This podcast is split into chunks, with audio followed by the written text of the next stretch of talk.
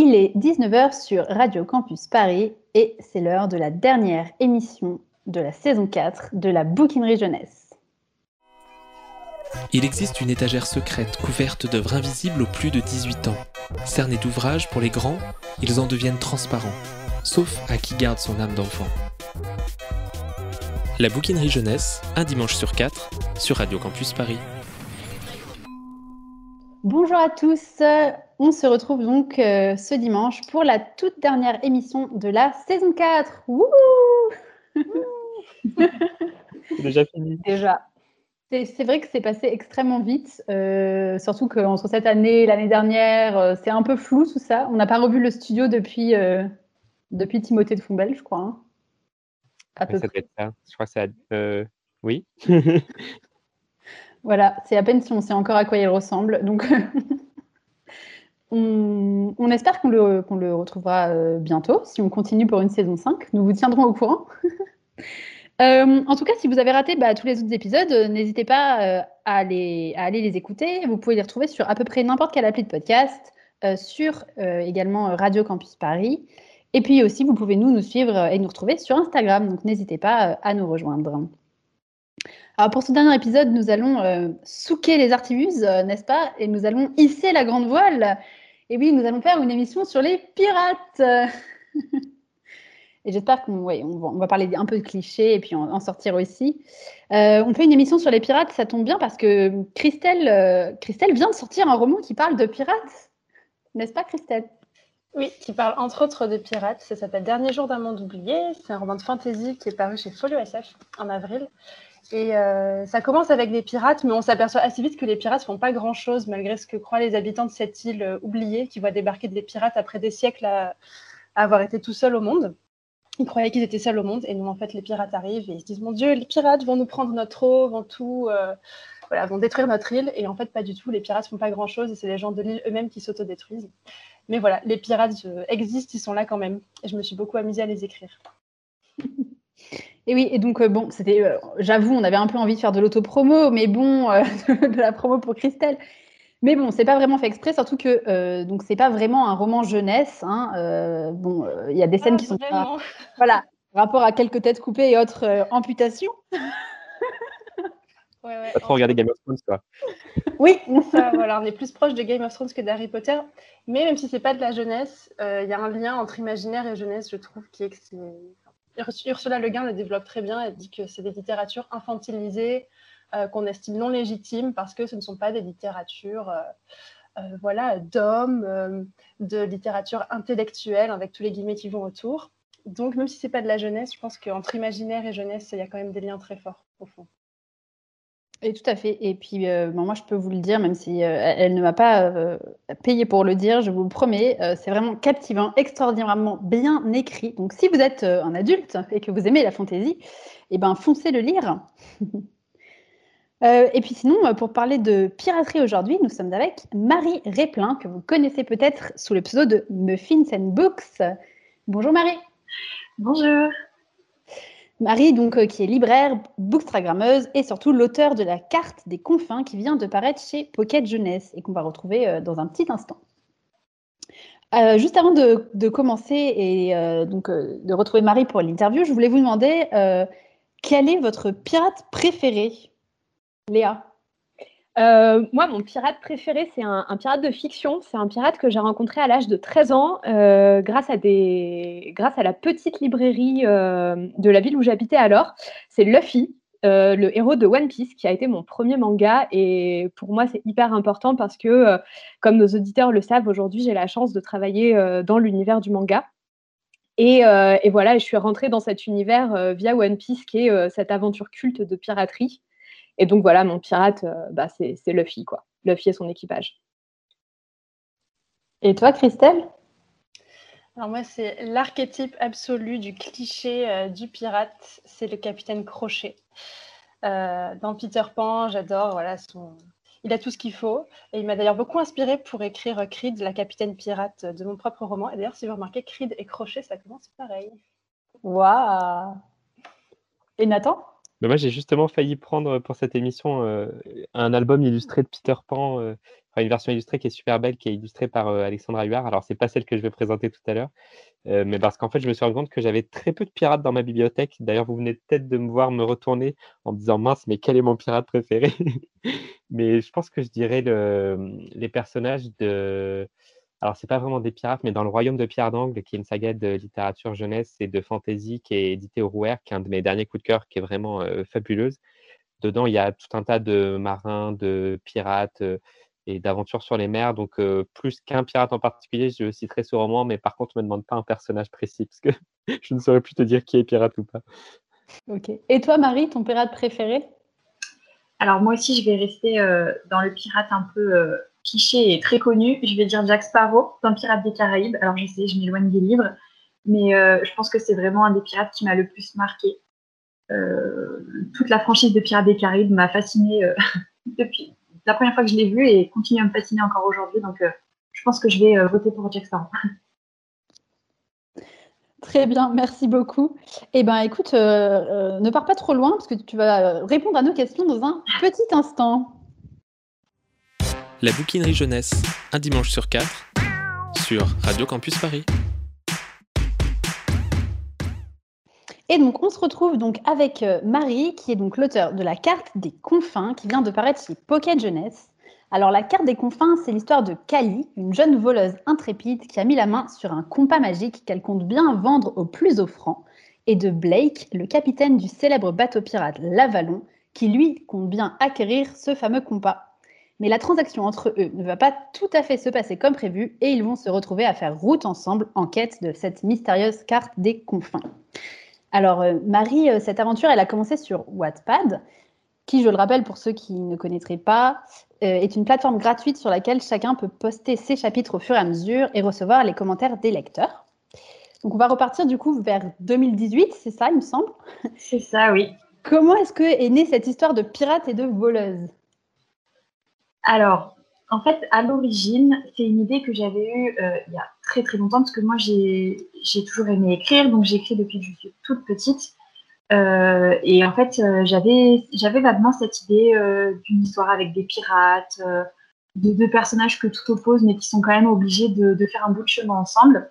Mais j'avais que ça en fait, et j'avais pas pas trop d'idées qui me permettaient d'en faire une vraie histoire. Et puis, euh, bah, un jour, ça m'est venu euh, comme ça, d'un coup. Je sais pas trop, je saurais même pas vous dire pourquoi ou comment ça m'est venu, mais ça m'est venu. Et du coup, je me suis dit que j'allais commencer à l'écrire. Euh, le souci, c'est que ma spécialité, c'est de commencer à écrire des histoires que je ne finis jamais. parce que, parce que bah, une fois que l'histoire est prête dans ma tête, j'ai plus en fait l'envie de continuer à l'écrire, ce qui est un peu, un peu bête. Du coup, je me suis dit que peut-être que publier sur Wattpad, ça pourrait être intéressant parce que ça pourrait me motiver en fait à continuer à écrire, à poursuivre dans l'écriture. Euh, et en plus, ça me permettrait bien sûr d'avoir des retours de lecteurs euh, autres que euh, ma maman et ma meilleure amie qui ne sont pas très objectives, on va pas se mentir. Du coup, je me suis dit que voilà, ça pouvait être hyper enrichissant. C'était un peu effrayant, bien sûr, parce que c'est exposer ce qu'on écrit au regard des autres. Mais voilà, je pense que c'était nécessaire pour que je, j'évolue un petit peu dans mon écriture, euh, dans mon, processus, dans mon processus de, création. Euh, donc j'ai commencé à poster sur Wattpad. J'avais un petit peu d'avance. Hein. Je sais qu'il y a des gens qui postent, euh, enfin, qui écrivent le chapitre et qui directement le postent sur Wattpad sans avoir bah, d'avance en fait dans leur chapitre. Moi, je peux pas faire ça. Je suis trop stressée pour ça. Donc j'avais un petit peu d'avance et puis ouais, j'ai commencé à poster sur Wattpad. Et très vite, bah, en fait, euh, Blake et Kali ont, rencontré leur lecteur. Alors, euh, effectivement, le truc sur Wattpad, c'est que même si tu as un petit peu d'avance, les chapitres sont postés euh, les uns après les autres, donc pas d'un seul coup. Mhm. Est-ce que du coup, les commentaires que faisaient les lecteurs ont influé un peu le cours de l'histoire ou par rajouter, pas, rajouter des scènes S'il y a un personnage qui plaît beaucoup, le rajouter un peu ou, ou pas du tout? Alors, pas autant qu'on peut le penser. Euh, déjà parce que justement j'avais un petit peu d'avance, donc euh, si, on, me disait ah, ce personnage il est nul, j'allais pas euh, m'effacer de toutes les scènes que j'avais déjà écrites. Par contre, c'est vrai qu'il il y avait un petit peu des blagues entre les, personnes qui disaient, des commentaires qui revenaient assez régulièrement, notamment en fait sur la relation entre les deux personnages principaux. Et sans, sans dire que ça m'a totalement influencé, c'est vrai que des fois quand j'écrivais une scène, je, enfin, je souriais un petit peu, je me disais, tiens, ça, ça va leur plaire, ou ah bah tiens, ça, c'est un petit clin d'œil pour ceux qui suivent sur Wattpad. c'était plus ça en fait. C'était plus un peu comme un jeu entre nous de glisser une petite référence ou un petit clin d'œil et voir s'ils allaient le, trouver dans les commentaires. Est-ce que, tu, est que tu écrivais avec un, plan ou pas? Est-ce que tu savais que, comment le livre allait finir, sachant que, sans spoiler, il termine, on va dire, sur un cliffhanger. Est-ce que tu savais déjà que ça allait s'arrêter là ou est-ce que c'est venu au, fur, enfin, au fil de... En fait, euh, à l'origine, j'étais pas sûre de ce que je voulais faire de cette histoire. Je savais pas si je voulais faire euh, un seul tome euh, ou deux tomes. J'avais une idée de fin qui, avec le recul, était, était nulle, vraiment nulle. du coup, du coup quand j'ai commencé à, à, avancer justement dans l'histoire, parce que je, je, savais où je voulais aller, grosso modo, je savais où je voulais aller, c'est juste que la fin ne me plaisait pas du tout. Et quand j'ai eu cette idée de fin, qui est la fin de maintenant, je me suis dit que, bah, que ça allait plaire, mais que du coup, je pouvais pas terminer comme ça. Donc, euh, finalement, ce sera en deux tomes. Donc, oui, j'avais un plan. non, effectivement, ça pourrait pas se terminer comme ça quand même. un peu cruel, j'avoue. Euh, donc, oui, j'avais un plan, je savais où j'allais, mais ça m'a pas empêché du, coup de, modifier quand même certaines choses euh, en cours de route. Ok. Euh, donc maintenant, cette histoire, elle vit depuis quelques jours une toute nouvelle vie en papier chez Pocket Jeunesse.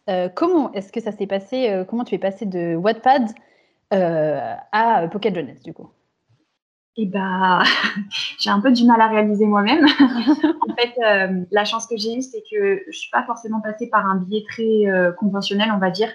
C'est-à-dire que, bon, déjà, ce à quoi je m'attendais pas du tout, c'est que mon histoire a quand même eu son petit succès, on va dire, sur Instagram. Euh, sur euh, Wattpad, pardon, parce que je pense que justement ma communauté Instagram était assez curieuse, ils sont allés voir, ils ont, bah, ils ont bien aimé. Et c'est vrai que du coup, j'avais quand même pas mal de vues sur Wattpad. Euh, et mes amis ont commencé à me dire, mais peut-être que tu devrais voilà, en parler aux éditeurs, envoyer ton manuscrit, etc. Euh, moi, j'ai un très, très gros souci, euh, syndrome de l'imposteur, manque de confiance en soi, tout ça, tout ça. Mais pour moi, c'était euh, encore quelque chose de très, très inaccessible. Et je pense que de moi-même, j'aurais attendu encore très longtemps avant d'envoyer mon manuscrit à qui que ce soit. Euh, encore plus à PKJ. et en fait, ça s'est fait de manière, du coup, un, peu, un peu spéciale. C'est-à-dire que sur Instagram, donc sur mon compte Muffin Books, je suis partenaire avec les éditions Pocket Jeunesse. Et été invitée à la présentation d'un programme, comme ils font souvent en début d'année, avec les libraires, les blogueurs, etc. Et c'est là qu'une de mes amies euh, est allée voir l'éditeur, sans prévenir bien sûr, en lui disant euh, ah, Tu sais, Marie, elle écrit, euh, je pense que son histoire, elle a du potentiel, etc. Et du coup, bah, l'éditeur est venu me voir, donc Xavier Dalmeda est venu me voir, et il m'a dit bah, Écoute, montre-moi ton, manuscrit, et puis on, verra. moi, je pensais qu'il allait me, faire un retour, ce qui était déjà énorme, parce qu'un retour de professionnel, c'est toujours bon à prendre. Et en fait, bah, il m'a dit que l'histoire m'intéressait et qu'il pensait qu'on pouvait euh, travailler ensemble. Donc euh, là, c'était euh, le choc, la joie, mais le choc. et après, bah, tout, est... tout a pris du temps quand même parce que, bon, au-delà même de la situation actuelle, il a fallu quand même qu'on échange parce que, voilà, je, je pense qu'une première version d'un roman publié sur Wattpad, même si effectivement il y a quand même l'éditeur voit du potentiel. Je pense qu'il y a quand même beaucoup de travail à faire et je pense qu'il voulait aussi voir si j'étais capable de retravailler en fonction des pistes qu'il me donnait, voir si en fait on allait pouvoir vraiment travailler ensemble ou si j'allais être euh, sur mes positions et rien vouloir changer à mon texte. Donc on a échangé, euh, on a un petit peu échangé, j'ai fait quelques corrections, je lui ai envoyé une nouvelle version, etc. Et puis après, euh, bah, j'ai signé, on a retravaillé encore le texte euh, ensemble, on a re-retravaillé le texte ensemble. Et voilà, maintenant, il est en librairie. Xavier, qu'on avait reçu d'ailleurs, si je ne me trompe pas, pour notre émission spéciale 20 euh, ans d'Harry Potter. ça devait être à l'époque de la saison 1, je crois. Est-ce que du coup, effectivement, tu disais qu'il y avait eu donc, plusieurs étapes de retravail et tout ça, et effectivement, moi j'ai lu les deux versions et j'ai constaté qu'effectivement il y a un personnage qui s'était incrusté dans la réécriture. Euh, un certain sorcier. Est-ce que du coup, tu peux un petit peu nous parler de ce personnage? En fait, ce personnage, euh, il, est, il est apparu, c'est vrai, un petit peu brusquement. Euh, parce que une des premières remarques que m'a fait Xavier justement, c'est que on commençait le roman en fait sur un, thème de piraterie et que c'était seulement plus tard qu'en fait on introduisait la magie enfin quand je dis on, je veux dire moi bien sûr, je porte du on.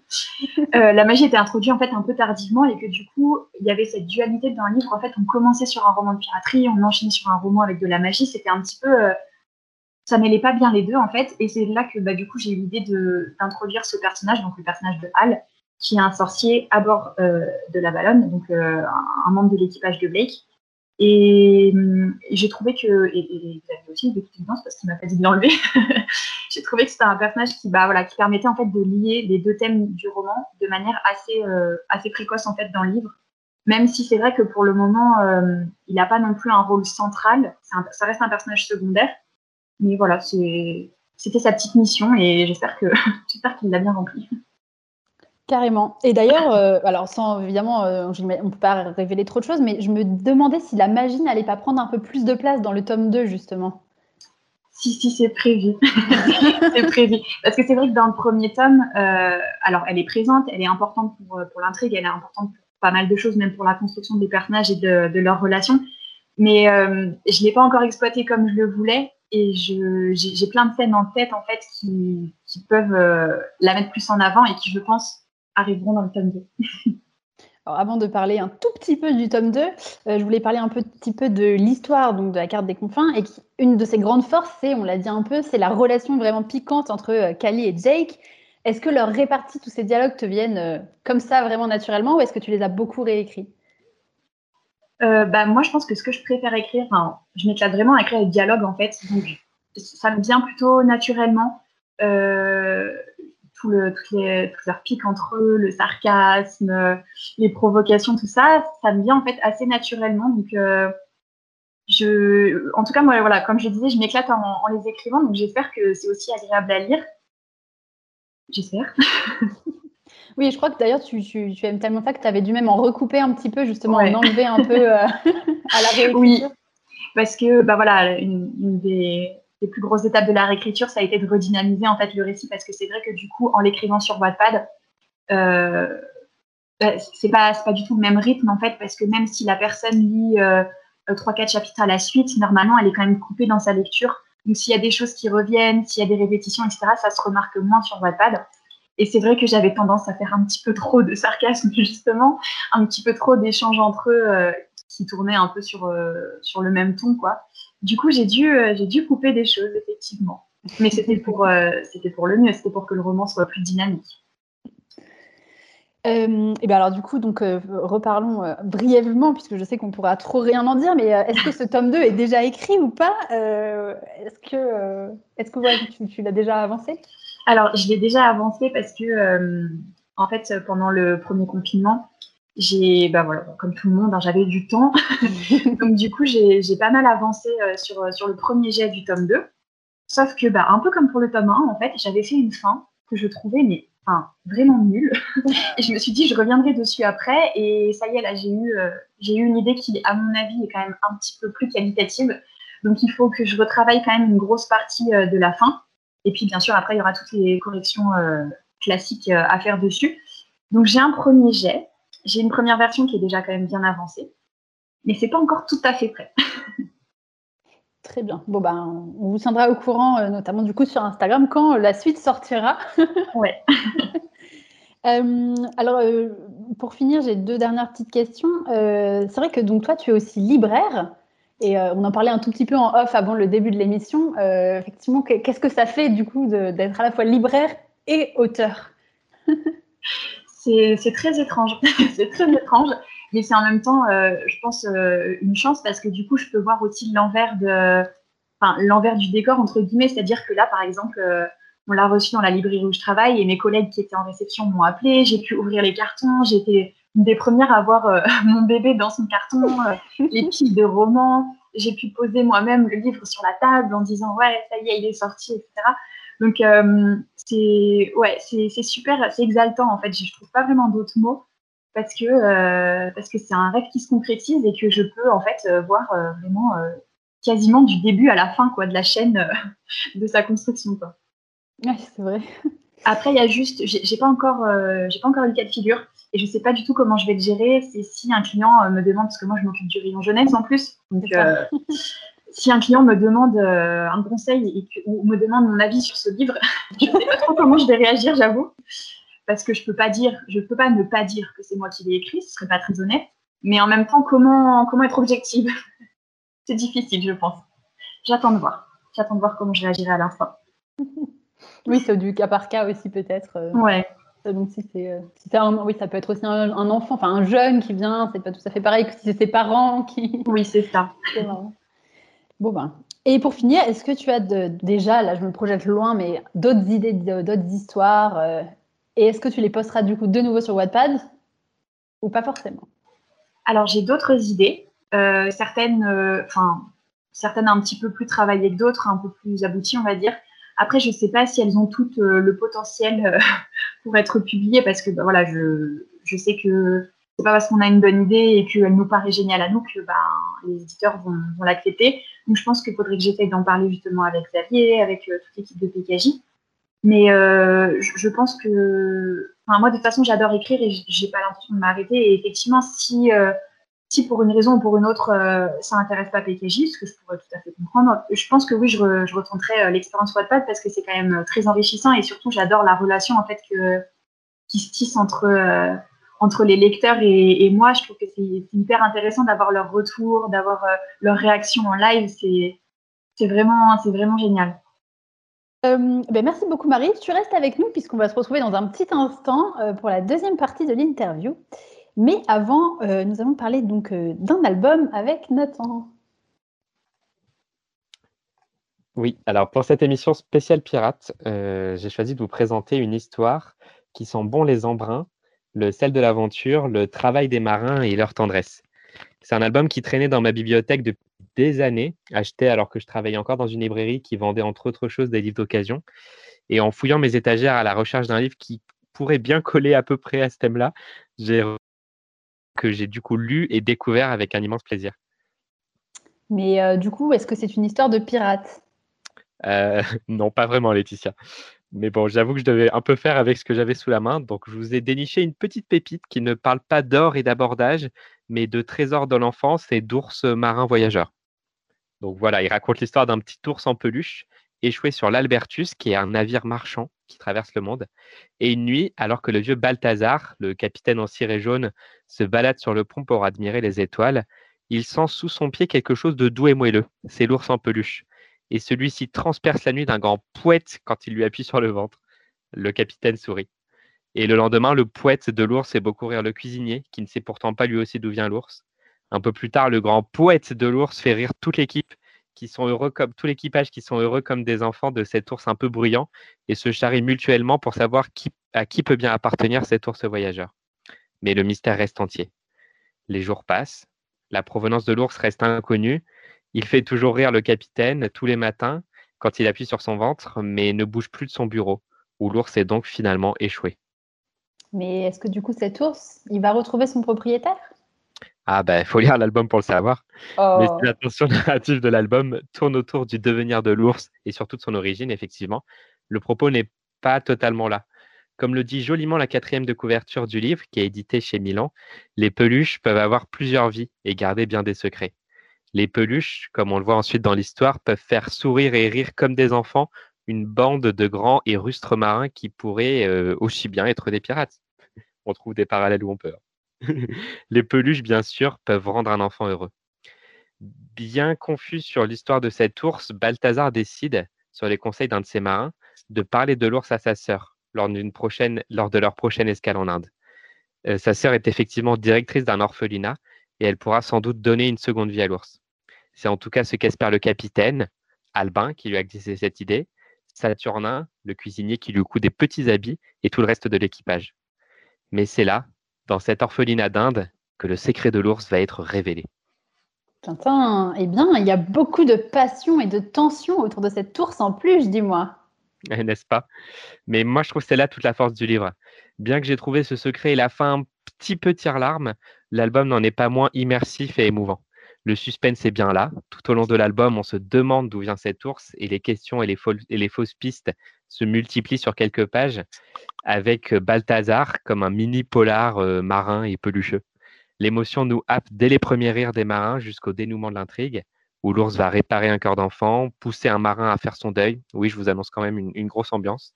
Apprendre au lecteur que la transmission sauve et que le rire n'a pas de langue. J'ai vraiment aimé cette histoire et j'ai adoré le dessin de l'album qui participe vraiment à vous plonger dans un album aussi beau que mignon, aussi touchant que réaliste. Dans une palette aux dominantes aquatiques, le bleu, le vert d'eau, rehaussé de nombreuses touches de jaune et de rose, l'univers graphique du livre m'a donné l'impression d'un film d'animation. Ses personnages sont très expressifs, son univers candide et incarné, ses couleurs franches et ses textures dynamiques rendent le livre vivant et attachant. Préparez-vous donc à plonger dans une aventure tendre et colorée qui met du baume au, du baume au cœur et l'horizon dans les yeux.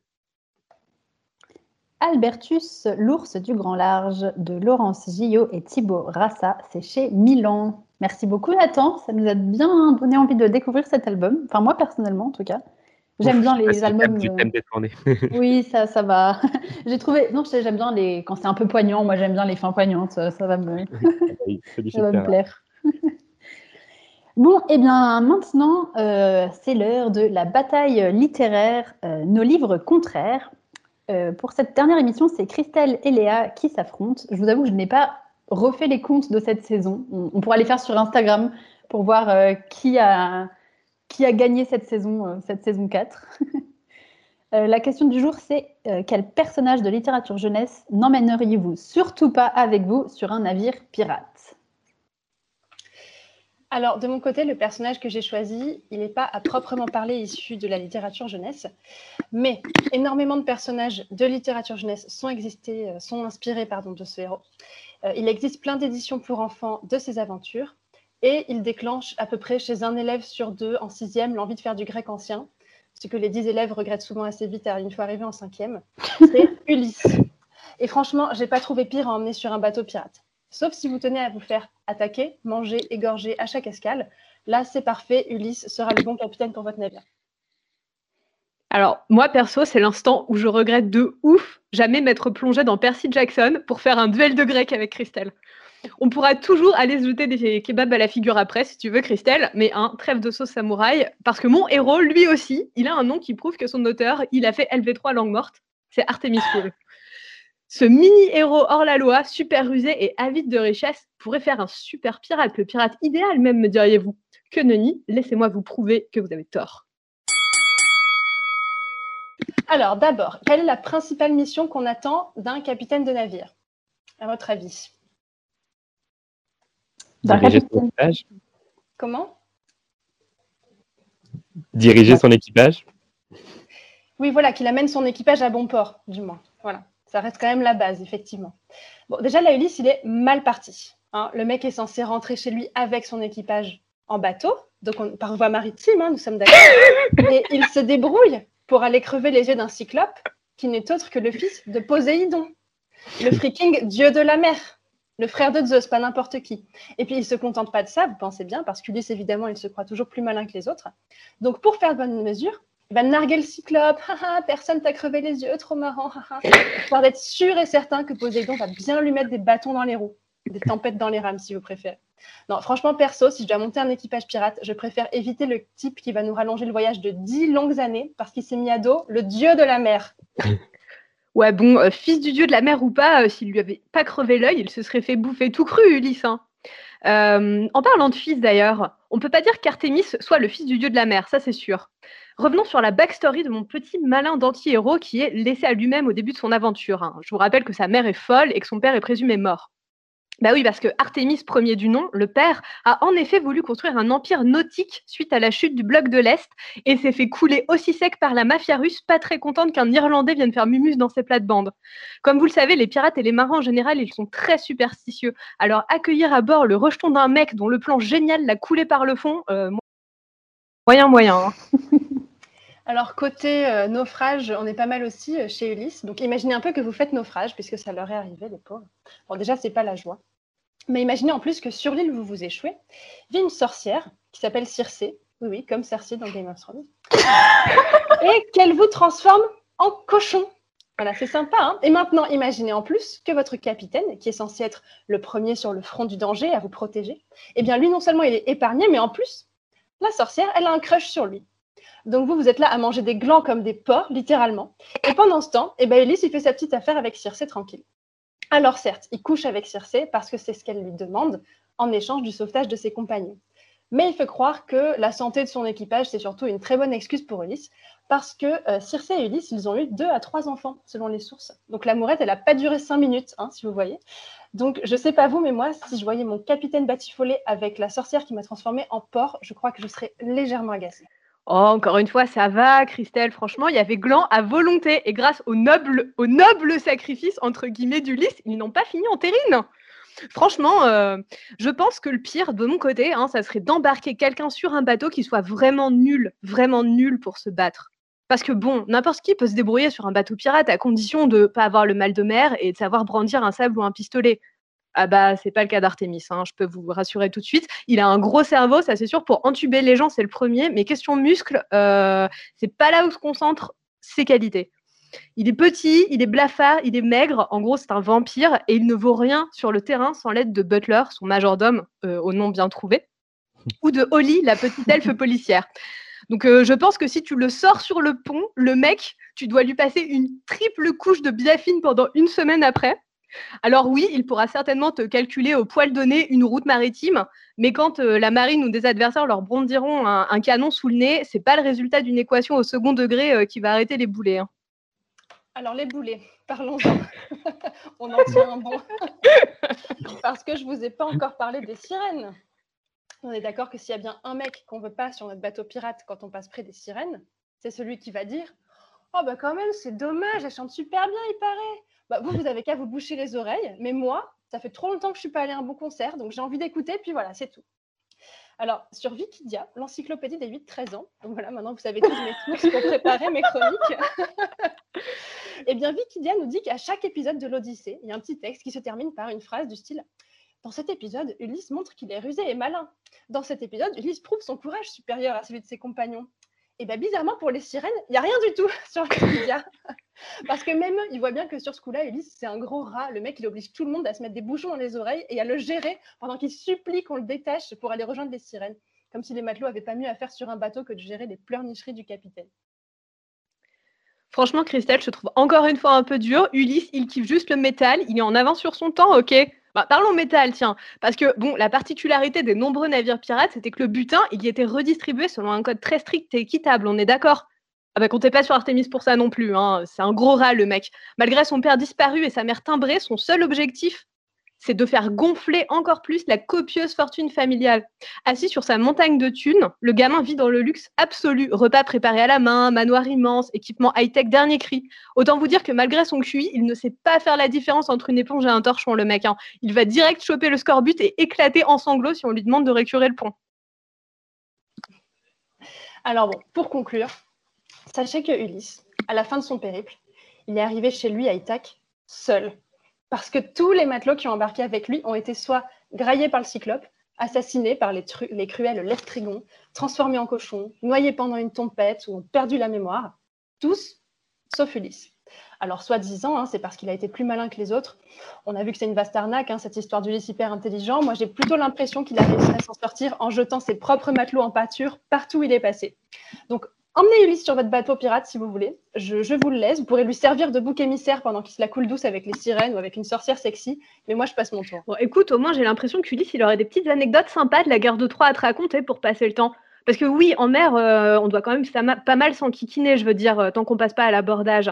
C'est un peu l'équivalent de passer des semaines enfermés avec des gens ultra douteux à la merci des éléments. Je veux dire, l'expérience moderne qui s'en rapproche le plus, c'est probablement participer à une émission de télé-réalité. Bah, Artemis, c'est carrément un sociopathe en but de lui-même. Tu as envie de te retrouver dans un espace où tu pourras pas le fuir, où tu seras obligé de subir ses regards arrogants et ses leçons sur la bonne manière de tenir tes couverts alors que tu dois manger du rat grillé sur une brochette. Eh bien, merci beaucoup à toutes les deux. C'était, euh, j'ai admiré vos transitions, c'était vraiment magnifique. Euh, alors, qui de Ulysse ou d'Artemis Fowl est le pire personnage euh, à emmener sur un navire pirate? Euh, Je veux bien recueillir l'avis de Marie, notre invitée. Je suis vraiment partagée parce qu'il y a eu des très bons arguments des deux côtés. Mais pardon, hein, mais je pense que je vais quand même choisir Artemis parce que je pense qu'il serait insupportable, mais insupportable. Très bien. Léa? Bah, euh, C'est le bon choix, qu'est-ce que vous voulez que je vous dise En plus, moi, j'aime beaucoup Ulysse, donc euh, voilà. Nathan? Euh, écoute Laetitia, tu vas pas m'aimer parce que moi, pour ma part, je vais voter pour Christelle. Elle m'a totalement eu. je trouve que ses arguments étaient béton et dès le premier argument qui était qui s'est mis le roi de la mer, le dieu de la mer à dos, ben là j'étais j'étais Ulysse quoi. Enfin, je n'étais pas Ulysse parce que sinon tu vas pas m'aimer. Mais... Hashtag je suis Ulysse. Euh, très bien, très bien. Donc c'est à moi de trancher. J'aurais dû. En fait, je devrais voter en premier. C'est plus bah simple. J'y pense pas. J'y pense jamais. euh... Eh ben, eh ben, en vrai, en vrai, j'ai adoré l'argumentation de Christelle. Mais Christelle, tu as toujours une argumentation que j'adore, tu le sais. Euh, mais je pense que Léa a pris un peu plus de risques. Non, Ulysse, c'était un peu. Tu avais... Il était déjà bien dans son élément, euh, alors que Artemis Fowl, c'est improbable. Du coup, je pense que je vais donner le point à Léa si tu ne m'en veux pas. Bravo Léa. Merci. Bravo. Bon, bah, très bien, merci beaucoup. Euh, et ben donc maintenant, Christelle, justement, si tu ne m'en veux pas trop, c'est à toi de nous parler de ta bibliographie, a priori, plus que d'un roman. je suis, sûre que c'est un, livre que tu as écrit, que tu as, lu, euh, as lu pour te documenter. Mais tout à fait, c'est un livre effectivement que j'avais lu pour me documenter, pour écrire mon propre roman. Donc oui, euh, oui, j'ai pas pris un personnage de littérature jeunesse pour nos livres contraires et je parle pas d'un livre jeunesse. Voilà, mais je me suis pas trompée d'émission, rassurez-vous. Donc personne ne suit les règles aujourd'hui en fait. Hein ouais, voilà, exactement. On est des pirates. Pirates, c'est ce que j'allais dire, ouais. Donc oui, aujourd'hui, je chronique pas une nouveauté, je chronique pas un roman et je chronique pas de la jeunesse. Euh, mais pourtant, je suis quand même bien plus proche du thème du jour que dans des émissions précédentes. Et donc voilà, j'ai décidé de déroger un peu aux habitudes et de vous parler aujourd'hui d'un documentaire euh, publié en 2013 par Les Moutons électriques. C'est une maison d'édition qui publie de l'imaginaire. C'est dans la collection La Bibliothèque des Miroirs. Et ce documentaire, il s'intitule Pirate, tout simplement. Donc vous voyez que je suis quand même hyper dans le thème malgré tout. Et il est signé Julie Proust-Tanguy. Donc effectivement, c'est un documentaire que j'avais acheté il y a des années, à l'époque où je commençais à essayer de concevoir mon roman, euh, puisqu'il y a des pirates dedans, comme on l'a dit. Et euh, j'étais, comme beaucoup de gens, hein, je pense, fascinée par l'archétype du pirate, et je voulais essayer d'approfondir un petit peu cette thématique et d'arriver à distinguer la légende de la réalité. Puisque c'est bien de jouer sur les clichés, mais il faut quand même savoir où s'arrêter et euh, comment le doser, quelle, partie de l'archétype on va utiliser, détourner, etc. Et c'est exactement ce que fait l'autrice dans le livre, donc distinguer légende et réalité. Euh, elle retrace l'histoire des pirates, depuis l'Antiquité, les mythes grecs, justement, jusqu'à aujourd'hui, en passant par l'âge d'or de la piraterie dans les Caraïbes, euh, la romanticisation de la figure du pirate au XIXe siècle et toutes les représentations contemporaines aussi du pirate dans la fiction. Alors, je vais vous donner quelques pépites et quelques anecdotes de ce que j'ai appris sur les pirates grâce à ce livre.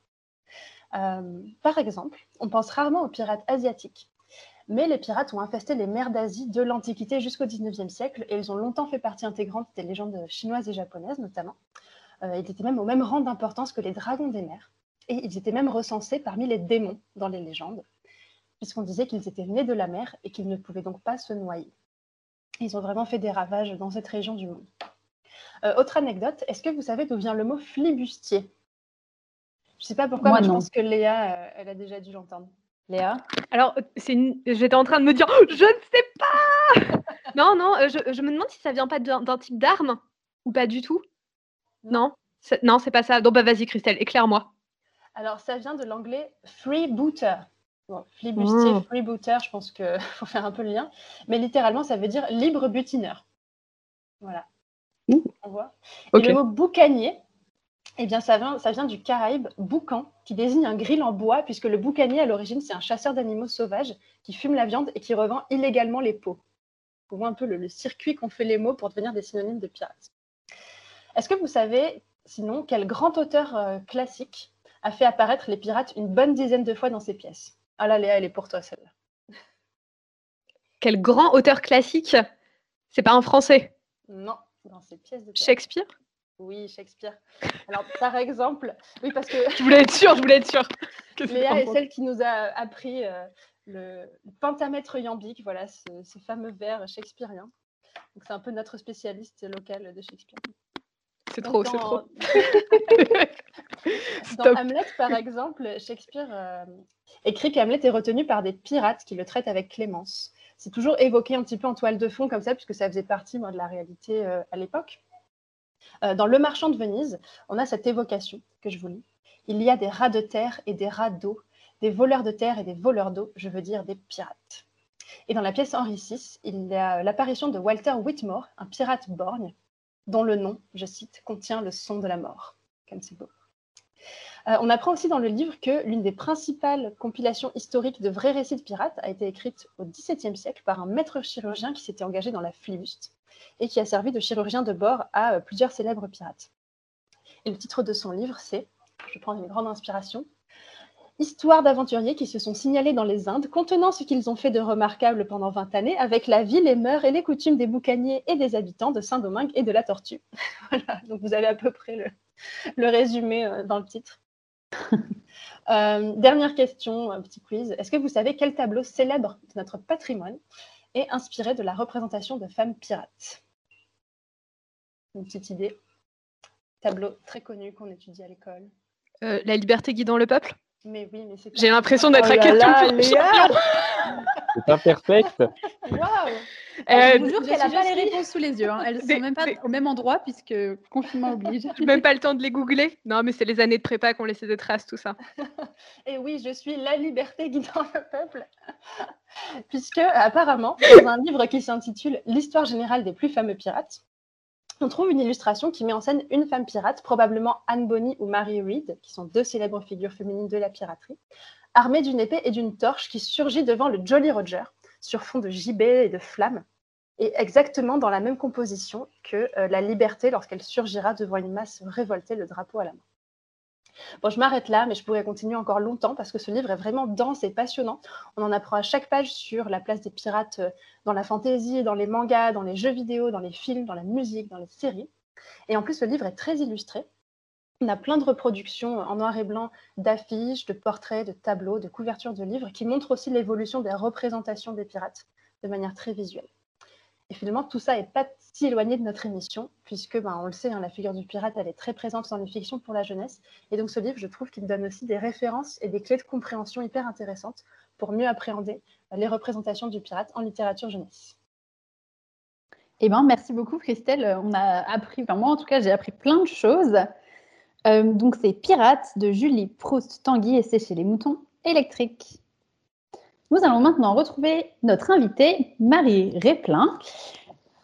Tu vois bien, Marie Tu es toujours là? Je suis toujours là, j'ai appris plein de choses. alors, Marie, à chaque émission, nous préparons un petit jeu pour notre invitée. Euh, alors, comme euh, toi aussi, tu es euh, fan de littérature jeunesse, comme nous, et que tu aimes ben, les histoires d'amour compliquées, on a décidé de te faire une petite bataille de couple. Donc le principe, c'est que je vais te proposer deux duos et tu dois choisir lequel tu sauves et lequel tu jettes au requin. Ok. Ok. Alors, ça s'annonce compliqué parce que je suis incapable de choisir en, général. Ah bah, il va falloir choisir. Alors en plus, je te préviens, je, je pense que ça va pas être des cadeaux, mais voilà. Alors nous avons Elana et Edwin du Pacte des Marchombres versus Kaz et Inej de Six of Crows. ah oui, ça commence fort en plus. Euh, oh, mais en fait, euh, ça, va être, euh, ça va être un crève-cœur de choisir à chaque fois. Il n'y a pas de témoin, juste les gens qui écoutent l'émission. Oui, voilà. ça va, ça reste entre nous. Bah, je vais choisir Elana et Edwin du coup parce qu'ils ont la, ils ont la priorité, ils ont l'ancienneté. Je suis fan de Pierre Bottero depuis, je crois que depuis que je sais lire, donc je vais les choisir eux, même si j'adore Quasi et Neige. Très bien. Ensuite, Tris et 4 de Divergente ou Katniss et Pita de Hunger Games Ah, mais celle-là, elle est facile. elle est facile parce que je choisirai toujours Katniss, je choisirai toujours Hunger Games. Ensuite, nous avons Tatiana et Eugène de Songe à la douceur versus Bettina et Merlin de Quatre sœurs. Euh, alors, je vais dire Bettina et Merlin parce que j'ai trouvé leur histoire super jolie. et que j'ai beaucoup aimé Songe à la douceur. J'ai trouvé que c'était hyper doux, mais j'ai un tout petit peu moins accroché. Donc, je vais quand même choisir euh, Bettina et Marie. Maintenant, nous avons Nathan et Shae de l'autre versus Percy et Annabeth de Percy Jackson. Celle-là, j'étais sûre qu'elle allait arriver. Percy, c'était sûr qu'il allait être cité. et bah, du coup, je suis obligée de choisir Percy, même si j'adore Nathan et Shae. Je vais être obligée de choisir Percy et Annabeth. Ok, maintenant tu vas tout de suite deviner ce qui va se passer. Maintenant, je te redis Elana et Edwin Ah non versus Katniss et Pita. Elle est terrible, hein. C'est hyper cruel. C'est très très cruel. J'avais pas signé pour ça, moi. Euh, bah non, mais en plus, je sais très bien ce qui va se passer après. Donc là, je vais choisir Katniss et Pita. D'accord. Quoi? Sacrifier Elana et Edwin Bon, pardon. Oui, je sais. Ah, pardon, pardon. Alors, du coup, il te reste Bettina et Merlin versus Percy et Annabeth. Je sais même pas si ça se dit comme ça. Annabeth. Bah, bah là encore, euh, Percy et Annabeth. Mais on peut s'arrêter là maintenant, le jeu peut s'arrêter là. Ah bah non, attends. Oh C'est bientôt fini. Donc maintenant, on a Katniss et Pita et Percy et Annabeth. Je... je suis en train de, de me faire bugger là. On se rappelle qu'elle a dit je choisirais toujours Katniss et elle est C'est vrai. Oui, mais c'est quand je savais pas qu'elle allait être mise en face de Percy et Annabeth. Euh, Non, mais, non, mais Percy et Annabeth, je ne peux pas les séparer, je ne peux pas les jeter au requin. Quoique, quoique, non, attendez, je change mon vote, parce que si on jette Percy au requin, il s'en sortirait très bien en fait. Ah. Parce que du coup, euh, fils du dieu de la mer, tout ça, tout ça, euh, il gérerait. Ok, très bien. Donc tu choisis Katniss et Pita. Et donc il y a un tout dernier match, mais celui-là il est vraiment très méchant, t'es vraiment pas obligé de répondre. C'est Katniss et Pita versus Kali et Blake. Bah non, mais là, encore une fois, je suis obligée de choisir Kelly et Blake. Je, je, peux, je peux pas leur faire ça. Déjà que je suis un peu cruelle avec eux dans le premier tome, si en plus je les balance au requin. Bon bah super, merci beaucoup Marie. Ben non, merci à toi pour tes questions très faciles. Bon bah écoute, tu, peux, euh, tu restes avec nous euh, pour la dernière partie de l'émission. Euh, maintenant nous allons parler de manga avec Léa. Tout à fait. Euh, je vais vous parler d'une série. Alors, j'ai remarqué que je vous avais beaucoup parlé de manga cette année, contrairement aux années précédentes. Euh, du coup, je me suis dit, continuons sur cette lancée hein, et parlons d'une série japonaise pour clôturer l'année. Euh, Léa, attends, attends, mais tu vas pas nous parler de One Piece? Eh ben non, justement, je vais pas vous parler de One Piece pour une très bonne raison. Je trouve qu'on a souvent dans la littérature euh, jeunesse ou dans la littérature pour les plus jeunes hein, cette image d'épinal des pirates édulcorés. Vous savez, des joyeux lurons un peu malicieux, mais pas méchants au fond, qui aiment juste faire la fête et partir à l'aventure en somme, quoi. Euh, bah, quand on pense à manga de pirates, comme tu dis, euh, Laetitia, on pense immédiatement à la saga One Piece, hein, dont je parlais d'ailleurs au début de l'émission. C'est la saga qui m'a fait entrer dans le monde du manga. Et c'est une véritable institution qui a débuté en 1997. Donc vous imaginez, elle est quasiment euh, aussi vieille que nous, en fait. Et cette saga vogue toujours sur les flots internationaux, c'est ça qui est, fou. Et les héros de One Piece, Luffy et son équipage, bah, ils incarnent un peu cette vision idéalisée de la piraterie. En fait, ils sont fondamentalement des gentils. hein. Euh, mais bon, il ne faut pas oublier, euh, comme euh, Christelle nous le rappelait tout à l'heure en parlant de son documentaire, que les pirates, ben, c'est avant tout des, criminels. C'est avant tout des voleurs et des meurtriers. Et c'est fou comme on a pu romancer leur image au fil du temps. Alors que voilà, ce sont des gens qui vivent en marge de la société pour s'en mettre plein les poches. Voilà pourquoi je trouvais ça intéressant aujourd'hui en fait de vous parler d'un manga qui traite de piraterie moderne et qui se passe dans notre monde à nous actuel. Et ce manga, cette série, elle s'appelle Black Lagoon et elle est euh, écrite et dessinée par un mangaka japonais qui s'appelle Rei Hiroi. Euh, donc Black Lagoon, ça raconte l'histoire de Rokuro, un employé de bureau banal et sans histoire, euh, qui va embarquer sur un bateau dans le cadre d'une mission de son travail en fait. Ses patrons le mettent sur un bateau pour qu'il apporte une cargaison à bon port. Mais le problème, et ce qu'il ne sait pas, c'est que cette cargaison, elle n'est pas tellement légale et que euh, en fait, il se retrouve pris en otage euh, par le Black Lagoon, donc euh, un bateau sur lequel vit un groupe de transporteurs avec un, fo- un fort penchant pour la piraterie et un goût prononcé pour les armes à feu. Et donc, il se fait kidnapper par, l'équipage du Black Lagoon. Et tous ces membres d'équipage sont un peu frappés. hein. Il y a Rebi, l'héroïne, qui est une as de la gâchette, et la femme de main très intense du navire. Euh, qui est toujours plus ou moins toujours ivre, c'est assez marrant. Euh, il y a Benny, un blond en chemise hawaïenne qui est expert en informatique et qui euh, pilote un peu tout à distance. Et il y a enfin Dutch, le colossal capitaine du navire, un ancien militaire afro-américain qui passe son temps à sortir des, citations de philosophes. Donc tous ces personnages sont un peu un peu zinzin.